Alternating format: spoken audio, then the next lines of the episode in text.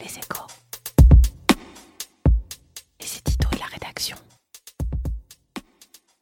La réforme de l'audiovisuel public défendue par Franck Riester, le, le ministre de la Culture, pose pour l'instant plus de questions qu'elle n'apporte de réponses. Certes, l'ambition de créer une BBC à la française en coordonnant davantage les efforts entre France Télévisions, Radio France, France Média Monde et l'INA, et en assurant une forme d'unité de commandement, ne peut être que saluée.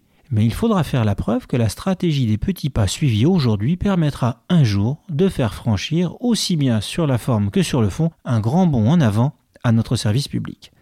Pour l'instant, la seule certitude est qu'une nouvelle couche va être créée dans le millefeuille organisationnel déjà complexe des héritiers de l'ORTF. Qu'un nouveau holding au-dessus des chaînes soit créé, pourquoi pas? Mais cet organe aura-t-il vraiment du pouvoir et pourra-t-il conduire une simplification de l'organisation du service public? Ou ne sera-t-il, au final, qu'un machin de plus rendant de vagues arbitrages en ne cherchant à fâcher personne?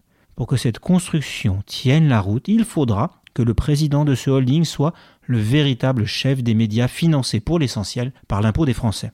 Espérons que ce sera le cas et que fort de sa légitimité et de son poids, ce patron ou cette patronne d'un ORTF 2.0 pourra accélérer sur le front de la transformation d'un audiovisuel public qui doit gagner beaucoup plus nettement en productivité pour être capable de proposer des contenus de qualité dans un contexte économiquement difficile. Des plans d'économie ont certes été lancés au cours des dernières années, mais protégés par le cocon de la redevance, les médias publics se sont bien moins restructurés que ceux de la sphère privée, obligés de s'adapter drastiquement pour ne pas périr.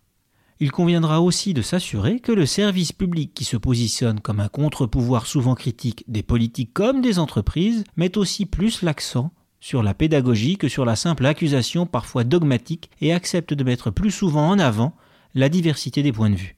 Un service public ne saurait refléter qu'une partie du public.